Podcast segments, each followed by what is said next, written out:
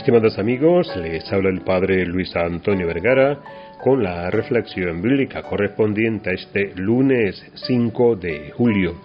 El Evangelio está tomado de San Mateo capítulo 9 del 18 al 26. Este Evangelio en el día de hoy nos lleva a meditar dos milagros de Jesús a favor de dos mujeres. El primero fue a favor de una mujer considerada impura por una hemorragia irregular que padecía desde hacía doce años. Y el segundo milagro es a favor de una muchacha que acababa de fallecer.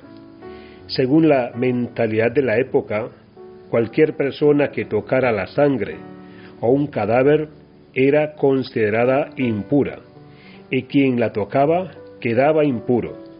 Sangre y muerte eran factores de exclusión.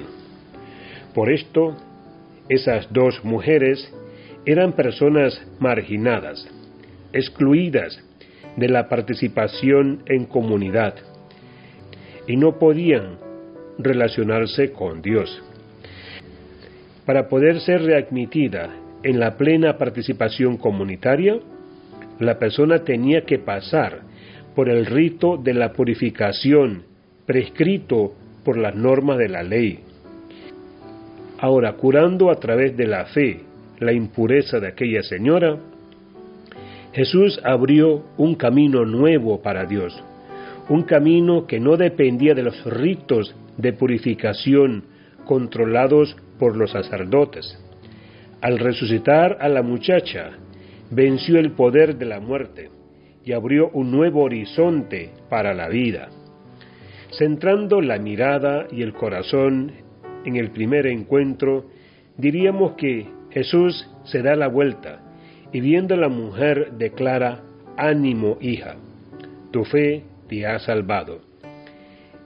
Frase breve, pero que deja transparentar tres puntos muy importantes.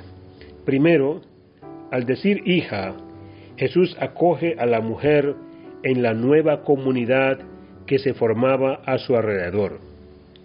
Ella deja de ser una excluida. Segundo, acontece de hecho aquello que ella esperaba y creía. Queda curada. Muestra esto de que el catecismo de las autoridades religiosas no era correcto y que en Jesús se abría un nuevo camino para que las personas pudiesen obtener la pureza exigida por la ley y entrar en contacto con Dios. Y tercero, Jesús reconoce que sin la fe de aquella mujer, él no hubiera podido hacer el milagro. La curación no fue un rito mágico, sino un acto de fe de esta mujer. Para terminar, me gustaría dejarles con estas preguntas.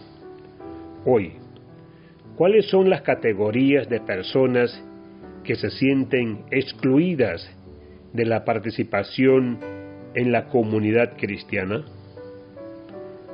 ¿Cuáles son los factores que hoy causan la exclusión de tantas personas y le dificultan la vida, tanto en familia como en la sociedad?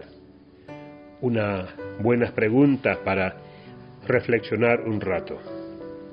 Que Dios les bendiga a todos.